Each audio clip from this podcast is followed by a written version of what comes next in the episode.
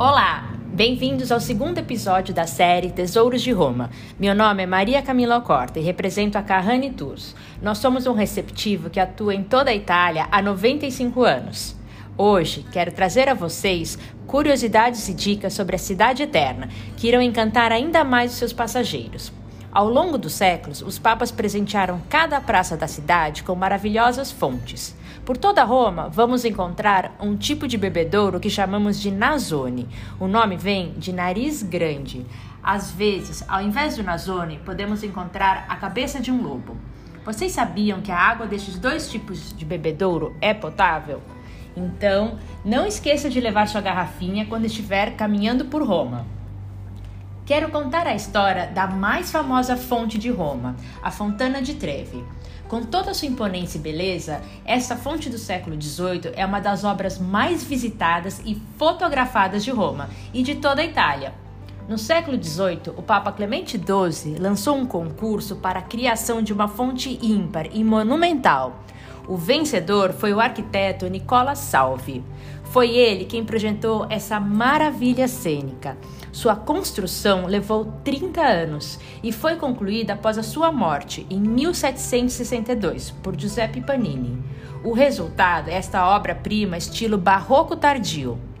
Ela tornou-se um dos símbolos de Roma, sendo tão icônica que pode ser vista em diversos filmes, mas sem dúvida nenhuma foi no filme La Dolce Vita de Federico Fellini que ela foi imortalizada. Agora, fechem os olhos e lembre-se da imagem dela. Vocês sabem quem é o protagonista da fonte? Quem está bem ao meio? Sua figura é nada menos que Netuno, exatamente, o deus dos mares e oceanos. Ele está em pé em uma carruagem de conchas puxada por dois cavalos marinhos. Um é o cavalo inquietante, que simboliza os mares tempestuosos, e o outro dócil, representando os mares calmos. Diz a lenda que quem virar de costas para a Fontana de Trevi e jogar uma moeda retornará a Roma. Então, por via das dúvidas, quando estiver lá, não esqueça de jogar a sua. Ah, e lembre-se, sempre por cima do ombro. Com a Carrane, ao fazer o nosso City Tour em Roma, além de conhecer essa majestosa fonte, você verá muitos outros monumentos emblemáticos, como o Pantheon e o Coliseu. Outro lugar que eu gostaria de destacar são os Museus do Vaticano, a atração mais visitada em toda a Itália. Ali você descobrirá uma das mais incríveis e preciosas coleções de arte do mundo. Mais de 7 milhões de pessoas visitam por ano os museus. Entre elas, a extraordinária Capela Sistina, que tem este nome em homenagem ao Papa Sistus IV. Foi ele quem começou a sua construção. São tantas as maravilhas que poderíamos ficar uma semana dentro dos museus e com certeza faltaria alguma coisa para ver. Mas hoje selecionei quatro grandes obras que quero comentar. Vamos começar pelas duas mais famosas, que estão localizadas no mesmo lugar, dentro da Capela Sistina: o teto e o juízo final. A pedido do Papa Júlio II, o teto foi pintado por Michelangelo quando ele tinha apenas 33 anos representa episódios do livro Gênesis. Ele levou quatro anos para terminar. E o mais inacreditável é que foi feito sem ajuda de assistentes, entre 1508 e 1512. Aqui vamos encontrar uma das imagens mais reconhecidas e difundidas no mundo, a criação de Adão. Tenho certeza que vocês vão se lembrar dela. Deus estende seu braço direito e aponta o dedo para que Adão receba a centelha da vida. Depois que o teto da capela foi revelado ao mundo, em 1512, a reputação de Michelangelo aumentou imensamente. Ele foi chamado de O Divino.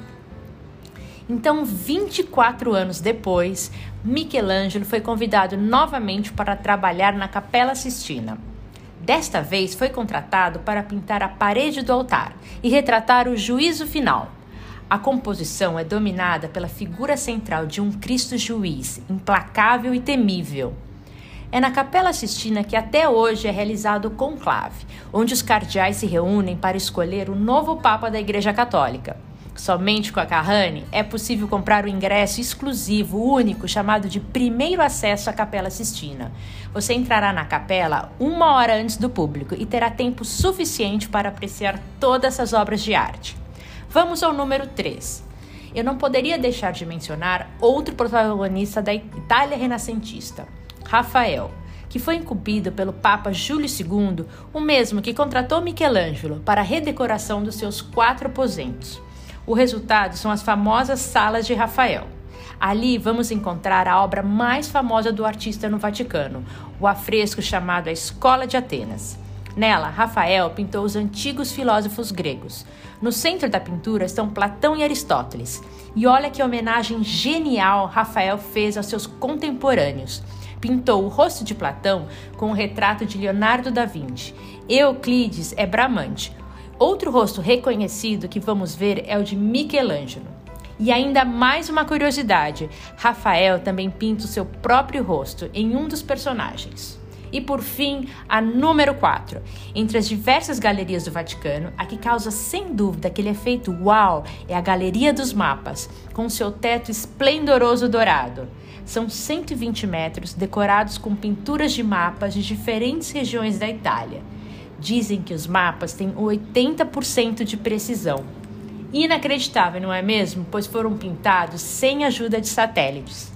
Essa maravilha foi criada por um time de artistas para o Papa Gregório XIII, o mesmo Papa que introduziu o calendário gregoriano.